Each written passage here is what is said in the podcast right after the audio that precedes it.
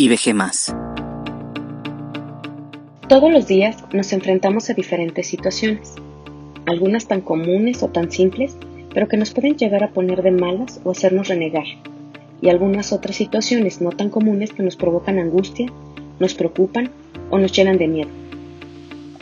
Cosas que van desde que no sonó mi despertador y voy tarde, hasta escuchar en las noticias la inseguridad y la violencia a nuestro alrededor, o como ahorita, una enfermedad contagiosa que nos obliga a cambiar el estilo de vida que normalmente teníamos.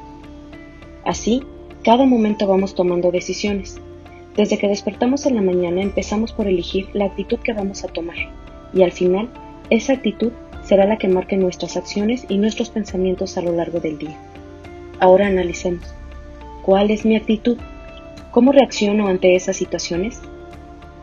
En este tiempo de conocer al Señor, me he dado cuenta que no podemos darnos el lujo de dudar ni un momento de la soberanía, el poder, la grandeza de nuestro Señor.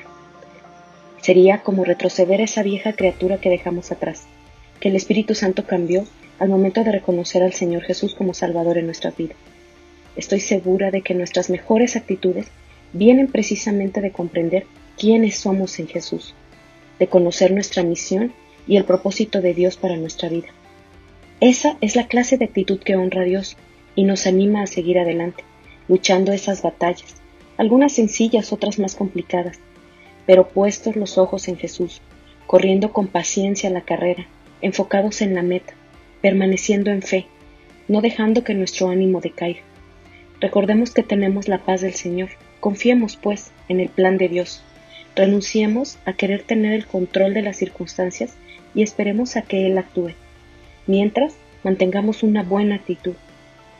Nosotros adoramos a un Dios soberano, que no le sorprende nada de lo que sucede en este mundo, nada lo asusta.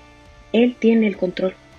Habitamos al abrigo del Altísimo y moramos bajo la sombra del Omnipotente. Salmo 91.1.